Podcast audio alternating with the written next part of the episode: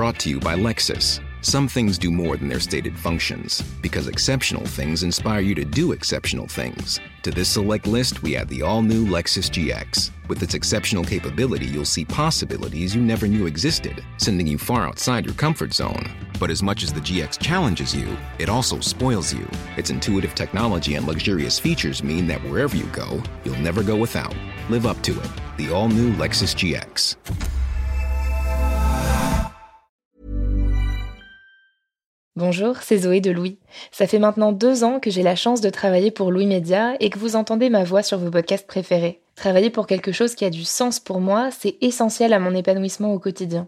Et vous, comment se passe votre relation au travail? C'est plutôt épanouissant et enthousiasmant ou plutôt boule au ventre et démotivation Si vous êtes dans le deuxième cas et que vous comptez chaque semaine le nombre de jours qui vous séparent du week-end ou des prochaines vacances, je vous recommande plus que jamais le parcours Chance, partenaire d'émotion. Chance est une communauté d'entraide professionnelle pour aider chacun et chacune à trouver sa place dans le monde du travail. La communauté Chance a une méthode unique qui a fait ses preuves. La première étape, c'est celle du bilan de compétences. En trois mois seulement, vous allez pouvoir redéfinir vos objectifs pro et renouer avec ce qui vous anime vraiment, avec l'aide d'un coach professionnel qui vous sera dédié. La deuxième étape, c'est celle du passage à l'action. Une fois votre projet défini, toute la communauté Chance sera à vos côtés pour donner vie à votre projet. Un collectif hyper engagé, prêt à vous épauler et à vous ouvrir son réseau. Si ce message résonne en vous, je vous invite à vous rendre directement sur le site chance.co pour faire le point gratuitement avec un conseiller et changer ce qui ne va pas ou plus dans votre vie pro. Bonne écoute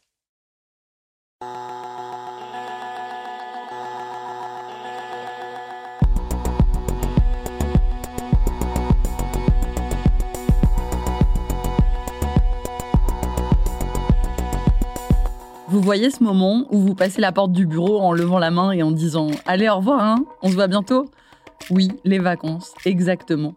Quel pied de marcher d'un pas léger vers le rien faire du tout. Sauf que souvent, ça va aussi avec la culpabilité, de se prélasser alors qu'il y a tellement de dossiers sur la table qui n'attendent que nous. Sans parler de celle d'avoir des vacances productives. Il faut lire les romans de l'été, rattraper le rangement de printemps, apprendre de nouvelles choses. Sauf qu'en fait, se reposer, mais se reposer pour de vrai, ne rien faire du tout, c'est bon pour le cerveau. Avant de faire cet épisode, je dois avouer que je voyais l'intérieur de notre boîte crânienne comme une machine à stimuler constamment, par peur qu'elle ramollisse. En fait, j'ai découvert que beaucoup de mes a priori sur la manière dont notre cerveau fonctionne étaient faux. C'est le chercheur en neurosciences Michel Levent Cuyenne qui a écrit un livre pour expliquer ça. Il est chercheur à l'INSERM et un jour il se lève et il se rend compte que son visage est paralysé. Il file aux urgences parce qu'il pense qu'il fait un AVC. En fait, ça n'est pas un AVC, c'est une réaction provoquée par le surmenage. Pour guérir, les médecins lui prescrivent du repos. D'abord, c'est la frustration parce qu'il a l'impression de perdre son temps. Puis il se sent de mieux en mieux, il se demande pourquoi. Résultat, il en sort un livre intitulé Cerveau et silence. Et moi, je lui ai demandé dans notre entretien par Skype pourquoi notre cerveau a besoin de silence pour fonctionner. J'ai aussi interviewé Sandrine Gossin Casanova. Elle, elle travaillait dans le marketing digital en Argentine, et puis un jour, elle part en vacances en Patagonie. Et il n'y a pas de réseau. Après la panique, elle réalise que ça lui fait un bien fou, et du coup, elle décide d'en faire profiter les autres. Alors avec son acolyte d'aventure, elle fonde Out of Reach, en français ça veut dire pas joignable, une agence de voyage qui aide les gens à vraiment déconnecter en vacances. Je m'appelle Marie Semelin, bienvenue dans Travail en cours.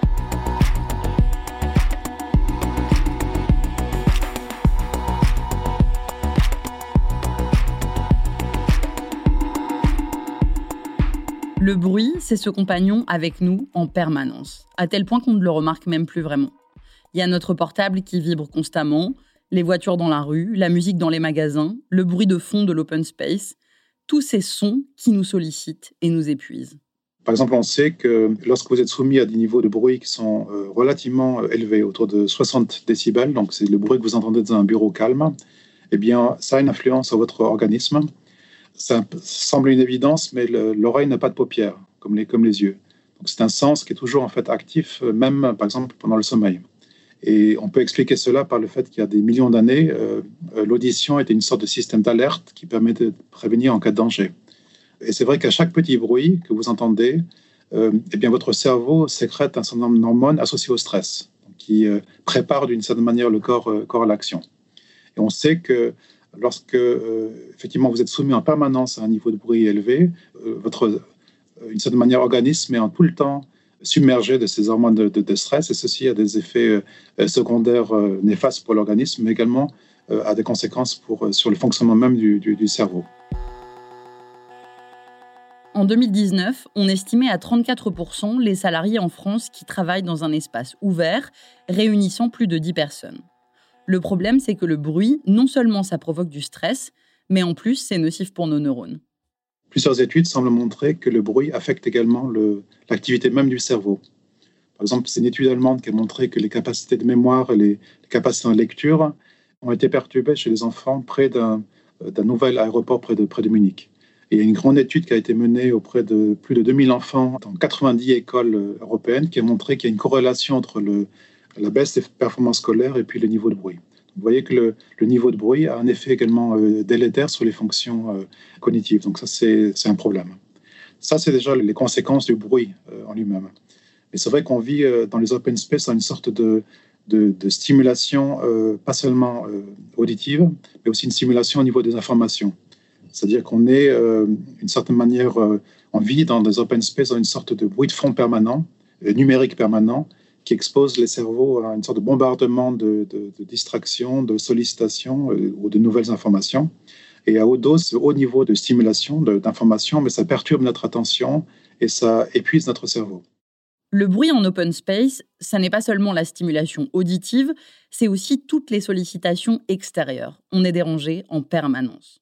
Ça s'était bien montré par euh, les travaux d'une sociologue, euh, une psychologue qui s'appelle Gloria Mark, qui est une euh, psychologue de l'Université de Californie qui a étudié les open space. Elle s'est rendue compte que les salariés qui travaillent dans un open space sont environ interrompus toutes les 11 minutes. La même chercheuse a montré qu'il faut ensuite 25 minutes pour réussir à se concentrer de nouveau sur la tâche après l'interruption. L'accumulation de ces interruptions euh, et toutes les nouvelles demandes qui sont parfois associées créent euh, ce que les psychologues appellent une surcharge cognitive. C'est-à-dire c'est un sentiment euh, qui, peut devenir une véritable douleur, d'avoir cette impression de, faire trop de choses à la fois. Être constamment dans le bruit, très souvent interrompu, sollicité, c'est intenable pour notre cerveau. En fait, il a besoin de silence pour se régénérer. Spontanément, moi j'imaginais qu'au repos, le cerveau ne faisait pas grand-chose. En fait, la science est restée sur cet a priori jusque dans les années 2000. Ces phases de non-activité apparente, on va dire, n'intéressaient pas vraiment, jusqu'à ce qu'un chercheur ait la curiosité d'observer l'activité cérébrale au repos. Pendant longtemps, en fait, les recherches sur le cerveau se sont surtout intéressées au cerveau en activité, le cerveau en action, en particulier sous l'angle de la performance, c'est-à-dire euh, le, calcul, les performances intellectuelles, donc les prouesses parfois que le cerveau peut, faire. Et c'est vrai que tout ce qui est euh, régénération du cerveau, euh, cerveau au repos, a été moins en fait compris. ça intéressait moins les, scientifiques. C'est un Américain, un neurologue de l'université de Washington, et a fait pour la première fois une expérience en 2001 qui était, d'après moi, qui était extraordinaire, qui est tout, simplement d'enregistrer dans un scanner AIRMF, donc un scanner qui enregistre l'activité enfin, métabolique du cerveau eh bien, Marcus Reich a demandé euh, aux participants de rien faire du tout dans le scanner. Donc, euh, c'était euh, un peu paradoxal d'enregistrer une personne qui ne fait rien. Mais une des premières observations qu'a fait ce scientifique a été que lorsqu'on ne fait rien de particulier, eh bien, il y a des grandes vagues d'énergie qui, parcourent le, cerveau. Donc, ces vagues d'énergie à des, des, fréquences très lentes, autour de 0,1 Hertz. Donc, ça correspond à une grande vague toutes les 10 secondes environ. Et ces grandes vagues, en fait, affectent des parties tout particulière du, cerveau, en particulier entre les deux hémisphères. Et donc, euh, il y a une activité donc, que, Marcus Reich a appelé le, les réseaux par défaut, que c'est une activité qui s'active par défaut lorsque euh, l'attention de l'individu n'est pas portée vers un stimulus extérieur particulier. Son autre observation a été que euh, cette activité par défaut est une activité qui consommait beaucoup d'énergie, pratiquement autant que lorsqu'on fait une activité cognitive euh, complexe. Et il appelait ça l'énergie sombre du cerveau, en, parallèle avec l'énergie sombre du cosmos, qui est cette énergie euh, qu'on n'arrive pas à mesurer et qui semble être, euh, d'une certaine manière, le, constituer l'ensemble, une grande partie de, de, l'énergie de l'univers, en fait. Donc, c'est une énergie donc, qui n'est pas mesurable directement, qui n'est pas visible, mais qui, joue un rôle très important dans l'univers et probablement aussi dans le, dans le, cerveau. C'est-à-dire que lorsque on ne fait rien de particulier, le, cerveau est le théâtre d'une activité intrinsèque qui est extrêmement puissante. Et c'est cette activité justement qui permet au cerveau de, se régénérer. Lorsqu'on ne fait rien de particulier, euh, eh bien, le cerveau travaille beaucoup en fait. Il y a même un phénomène rare qui peut se produire grâce au silence, la production de neurones, la neurogénération. Pendant longtemps, on a pensé qu'on avait, en gros, un stock de neurones limité qui, à l'âge adulte, ne faisait que décroître. En fait, il y a quelques conditions où de nouveaux neurones peuvent être créés. L'une d'elles, eh ben, c'est de rester dans le silence. C'est une expérience faite en Allemagne en 2013 qui l'a démontré. Des chercheurs ont placé des souris dans le silence total deux heures par jour. Résultat, la production de nouvelles cellules dans la région de l'hippocampe s'est accélérée. Une découverte cruciale, dit Michel Levent de Cuyenne, notamment par exemple pour la maladie d'Alzheimer, parce qu'elle est liée entre autres au manque de renouvellement de cellules dans cette région du cerveau. Le silence, il permet aussi de vider la poubelle de nos neurones. Oui, j'ai appris qu'on avait une poubelle de déchets de neurones. Et comme toutes les poubelles, il faut la vider. Lorsque le cerveau est en activité, il consomme beaucoup d'énergie beaucoup de glucose, par exemple. Et cette consommation d'énergie euh, crée beaucoup en fait des déchets, en fait des sortes de détritus euh, moléculaires qui s'amassent dans le cerveau. Il y a un certain nombre de protéines qui sont, euh, qui sont très connues, comme par exemple les bêta-amyloïdes, des protéines qui s'accumulent dans le cerveau, tout particulièrement dans le cas de la maladie d'Alzheimer, par exemple. Le cerveau a besoin, d'une certaine manière, d'évacuer de, ces déchets. Et pendant longtemps, c'était pour les neurosciences un mystère parce que le cerveau, en fait, ne possède pas de système lymphatique comme les autres organes du corps vos autres organes euh, sont euh, drainés par euh, ce qu'on appelle la lymphe, qui enlève les toxines de différents organes. Mais le cerveau, en fait, est très protégé par ce qu'on appelle la barrière hémato-encéphalique, qui protège le cerveau de l'environnement et donc il n'y a pas de lymphe qui passe par le cerveau. Donc c'est une énigme pour les neurosciences de comprendre comment ces déchets peuvent être évacués dans le cerveau. Et c'est tout récemment, en 2012, qu'une américaine qui s'appelle Michael Ninagat a, a, compris en fait comment ça se passait elle a découvert un réseau spécifique, le réseau lymphatique. En gros, dans le cerveau, il y a des cellules qui ne sont pas des neurones. Elles forment un système où circule un liquide, et c'est grâce à ce liquide que les déchets de notre tête sont évacués. Scientifiquement, ça s'appelle le liquide céphalorachidien. C'est tout à l'égout cérébral. Cette évacuation des déchets euh, dans ce système, en fait, est très très actif lorsqu'on est en repos, et tout particulièrement lorsqu'on dort. Donc, lorsque vous dormez, votre cerveau prend une sorte de douche qui évacue l'ensemble de ces impuretés. Euh, l'accumulation de ces déchets euh, a des conséquences qui sont extrêmement néfastes pour le cerveau. Donc ces moments de repos sont extrêmement importants pour justement euh, activer ce, système, pour recharger d'une certaine manière les batteries de, du, du cerveau. Donc le silence est bénéfique pour le cerveau, mais en fait pas seulement. C'est bon pour l'intégralité de notre corps. C'est très important de savoir s'arrêter totalement en particulier pour euh, euh, ce qu'on appelle la régulation du système nerveux autonome. C'est un mot un peu barbare qui signifie que le cerveau a un contrôle sur l'ensemble des fonctions vitales, comme les battements cardiaques, sur la respiration, la digestion, par un système euh, qui est autonome, c'est-à-dire inconscient, qui s'appelle donc le système nerveux autonome.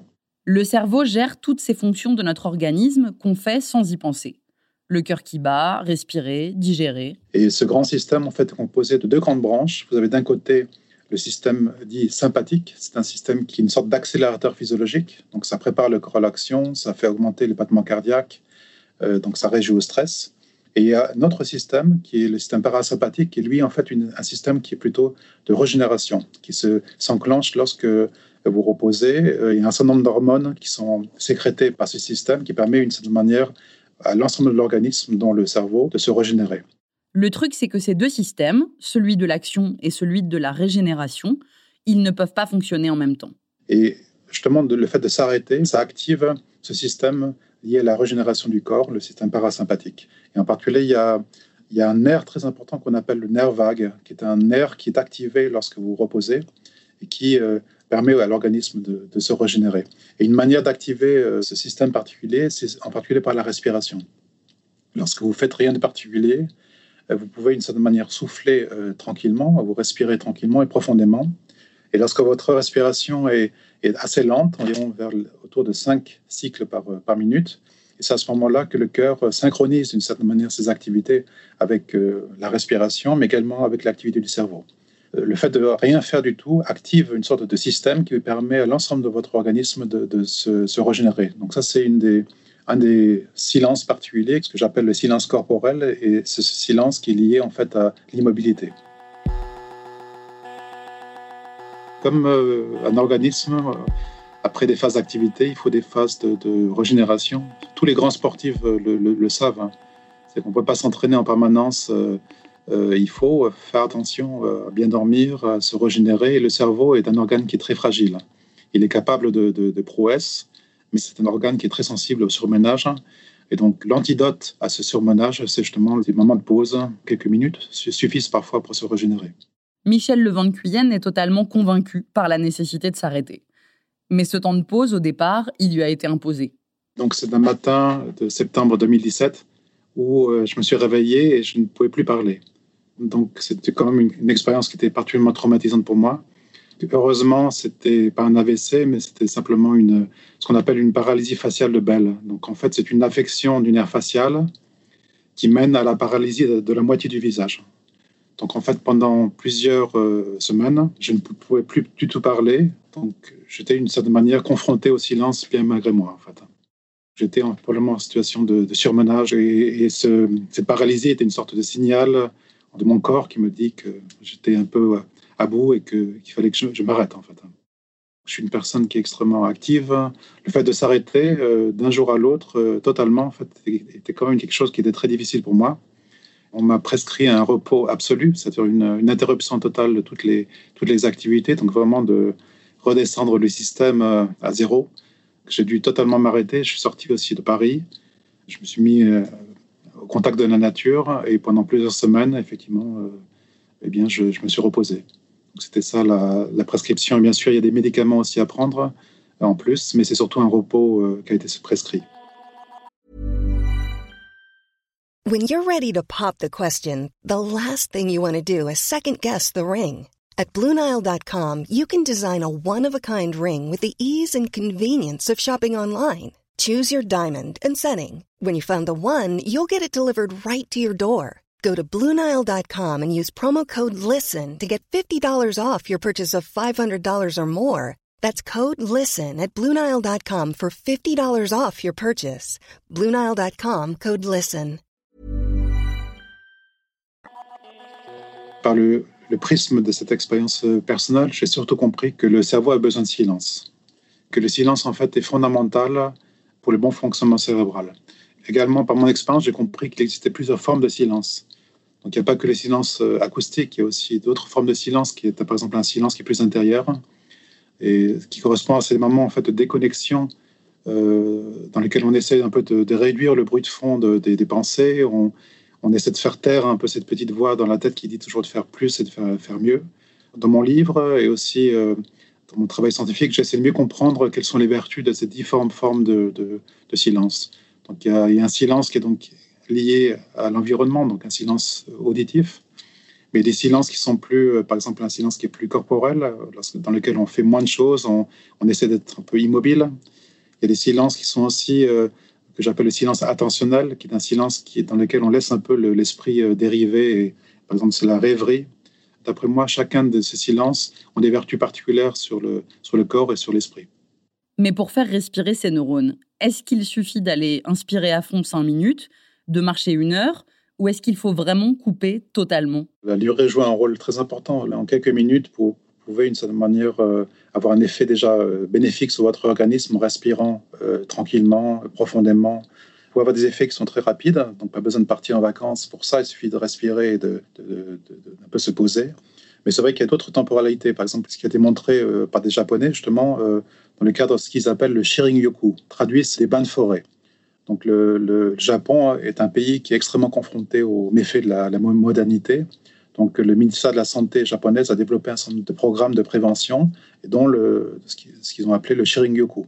C'est tout simplement en fait de régulièrement, euh, deux fois par semaine, faire des petites promenades dans la nature sans euh, téléphone portable, sans distraction aucune, mais simplement en essayant d'être en contact avec la nature. Et ce qu'ils ont montré, c'est que euh, deux jours de promenade, donc à peu près d'une demi-heure, en contact de la nature avait déjà des effets bénéfiques dans le cadre de, du mois. Donc si vous faites ça régulièrement, eh bien, vous avez un effet qui peut persister plusieurs mois. Donc là, on est, on est effectivement sur une autre euh, échelle temporelle, en fait. On a échangé avec quelqu'un qui a bénéficié de ce bain de forêt super puissant. Elle s'appelle Sandrine Guessin Casanova et en l'occurrence, c'était en Argentine, en Patagonie. Je suis partie en Patagonie euh, en voyage et j'ai vécu une expérience de déconnexion totale pendant à peu près cinq jours. Alors je savais que je partais pour une zone un petit peu, euh, euh, déconnectée, avec peu de réseau. Donc je savais, j'étais un peu préparée, mais ça n'en a pas moins été hyper déstabilisant. En fait, quand j'ai perdu le signal, euh, j'ai d'abord senti une forme de panique, un peu le, grand vide.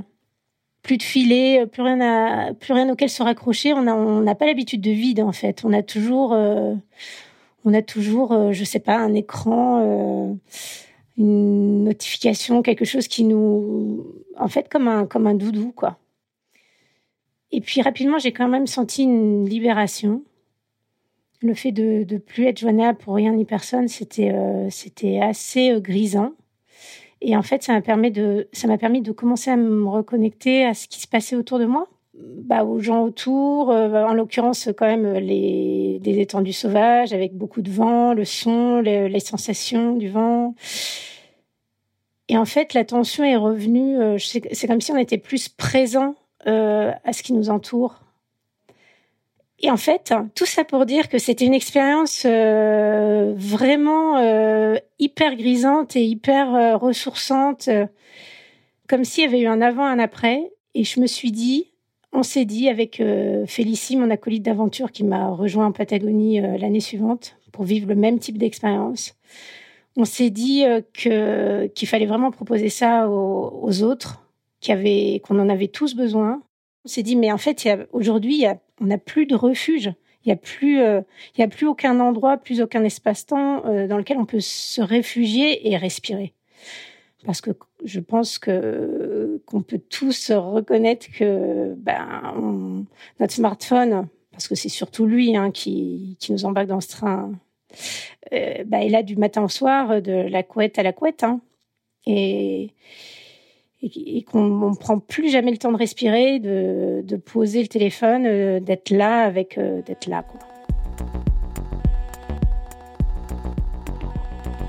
Alors elle a décidé de fonder une start-up qui s'appelle Out of Reach, pas joignable, une agence de voyage qui propose de partir dans des lieux reculés. Pour tout vous dire, euh, très honnêtement, au départ, le concept d'Out of Reach, c'était de proposer de, partir en zone blanche. C'était vraiment, euh, enfin, pour nous, c'était le Graal. C'était le refuge, le refuge qu'on recherchait, qu'on voulait proposer. Et en fait, on s'est vite pris un mur, on s'est rendu compte que les, alors les gens trouvaient ça génial, mais euh, ils achetaient pas du tout. en fait, ça leur faisait peur, euh, ou ils, enfin, ça leur donnait pas envie finalement. Ils se disaient ah oui, ça serait super pour euh, pour un tel, pour mon beau-frère, pour pour mon mari, mais au final, au final, non. Vous connaissez le mot nomophobie? Ça désigne la peur d'être séparé de son téléphone portable ou de ne pas pouvoir l'utiliser. Résultat, la déconnexion totale, ça fait rêver, mais passer le cap, c'est une autre histoire. On s'est rendu compte que ce que les gens recherchaient, c'était pas tant euh, la déconnexion totale, mais un cadre propice à la déconnexion.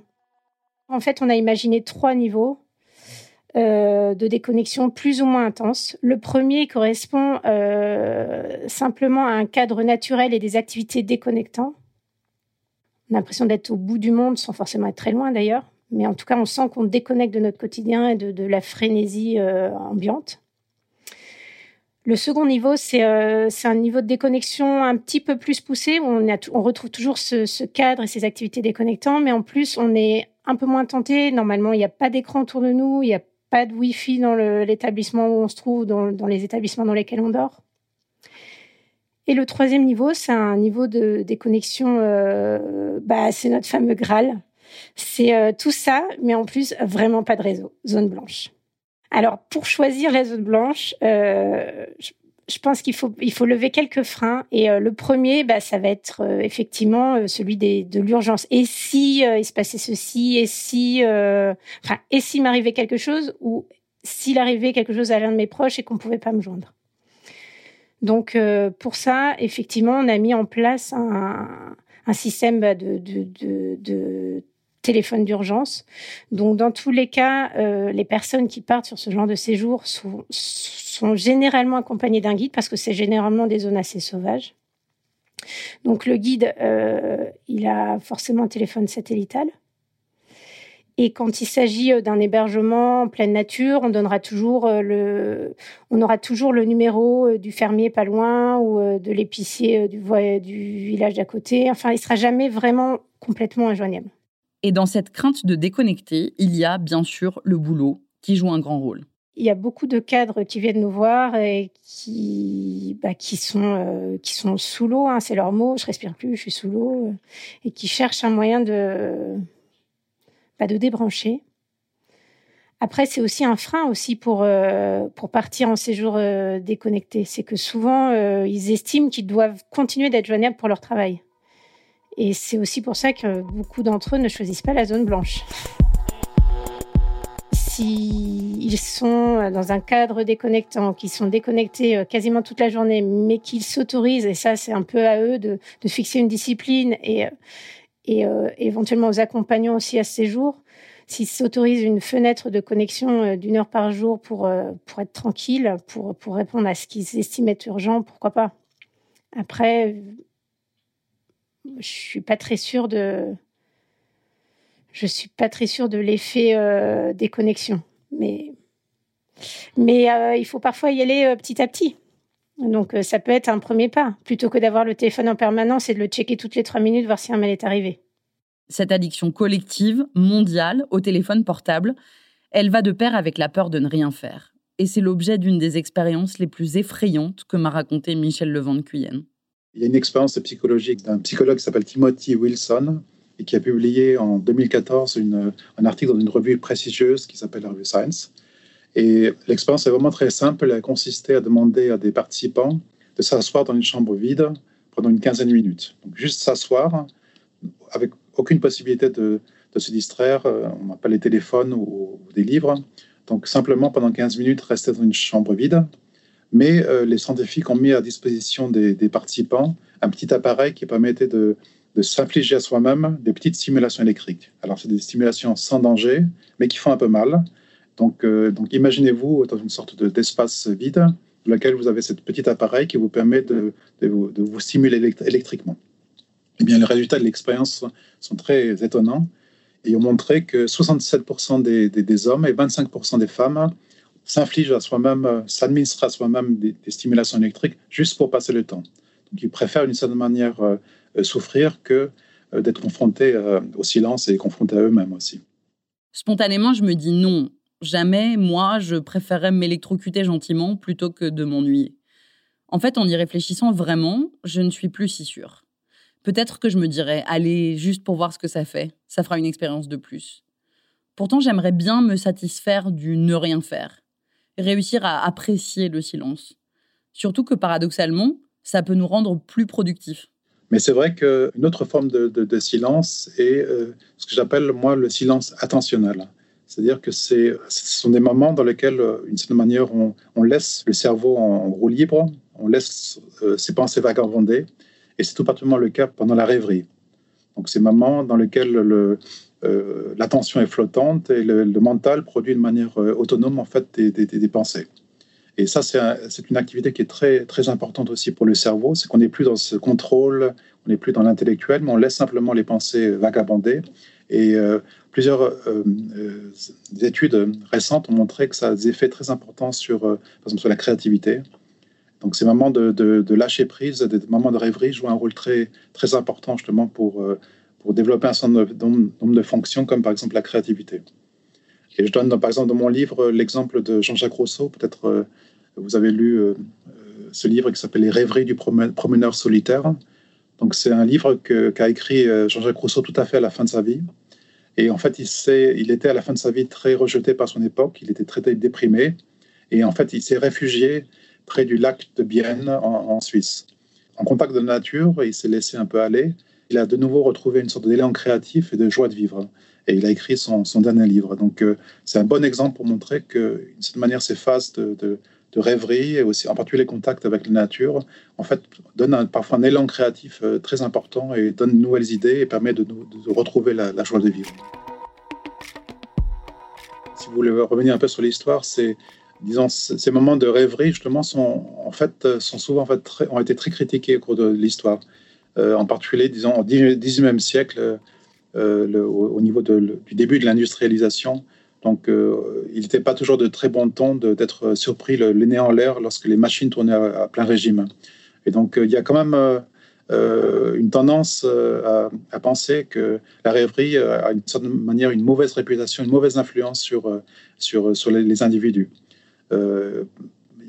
Par exemple, les, en psychanalyse, Freud pensait que la, les rêveries étaient une sorte de tendance négative de l'esprit à se réfugier dans un imaginaire pour pas affronter la réalité. Vous voyez. Donc le, donc il y a une tendance, à penser que la rêverie est quelque chose qui n'est pas forcément très bon et très sain. Et euh, justement, je pense que c'est plutôt tout récemment que les psychologues commencent à comprendre que ce n'est pas toujours le cas et que c'est très important de savoir euh, rêvasser, par exemple pour les enfants, peut-être même au bureau, pour justement euh, laisser au cerveau la possibilité de se régénérer, mais également peut-être d'avoir de, de nouvelles idées. Le prochain défi, ça va être de partir en vacances avant de revenir pour un prochain épisode fin août, sans me laisser interrompre dans ma lecture, dans ma rêverie, dans ma sieste, par le bip continu des notifications du boulot qui viennent parasiter la tête. Les mails, les WhatsApp. En fait, en vacances, 67% des Français continuent de travailler.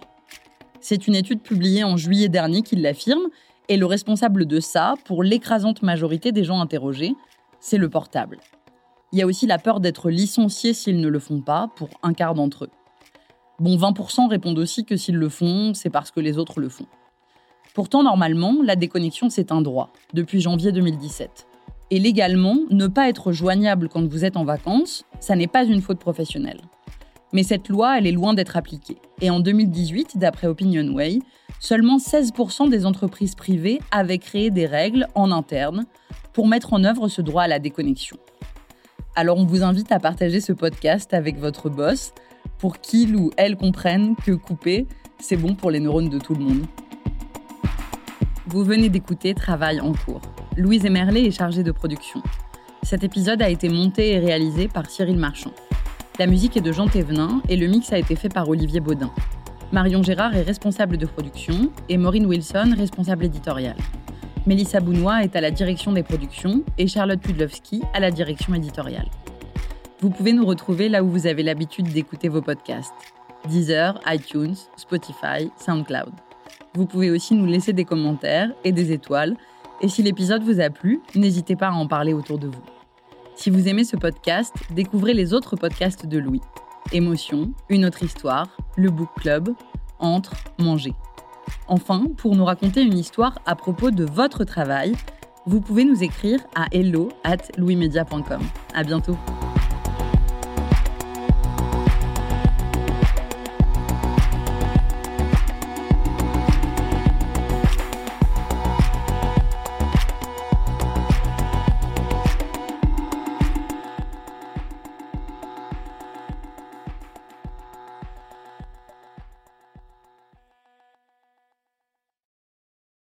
Bonjour, c'est Zoé de Louis. Dans Émotions au travail, on décrypte toutes les émotions qui vous traversent et vous bousculent parfois dans votre vie professionnelle. Aujourd'hui, j'aimerais vous parler d'un podcast super inspirant, Bienvenue dans l'ascenseur, animé par Anne-Cécile Sarfati. Dans chaque épisode, elle reçoit des personnes au profil varié, médecins, responsables commerciaux, chefs d'entreprise, qui ont su gravir l'ascenseur social. Parti de rien, il et elle partagent leur parcours, leurs rêves, leurs doutes, leurs émotions dans lesquelles vous vous reconnaîtrez sûrement, et donnent des conseils pour oser monter dans l'ascenseur social quand on n'y croit pas pour soi-même. Alors allez découvrir ces belles histoires de réussite en écoutant Bienvenue dans l'ascenseur, disponible sur toutes les plateformes. Merci à Bienvenue dans l'ascenseur pour leur soutien et bonne écoute. Planning for your next trip? Elevate your travel style with Quince. Quince has all the jet setting essentials you'll want for your next getaway, like European linen, premium luggage options, buttery soft Italian leather bags, and so much more. And is all priced at 50 to 80% less than similar brands. Plus, Quince only works with factories that use safe and ethical manufacturing practices. Pack your bags with high-quality essentials you'll be wearing for vacations to come with Quince. Go to quince.com slash pack for free shipping and 365-day returns.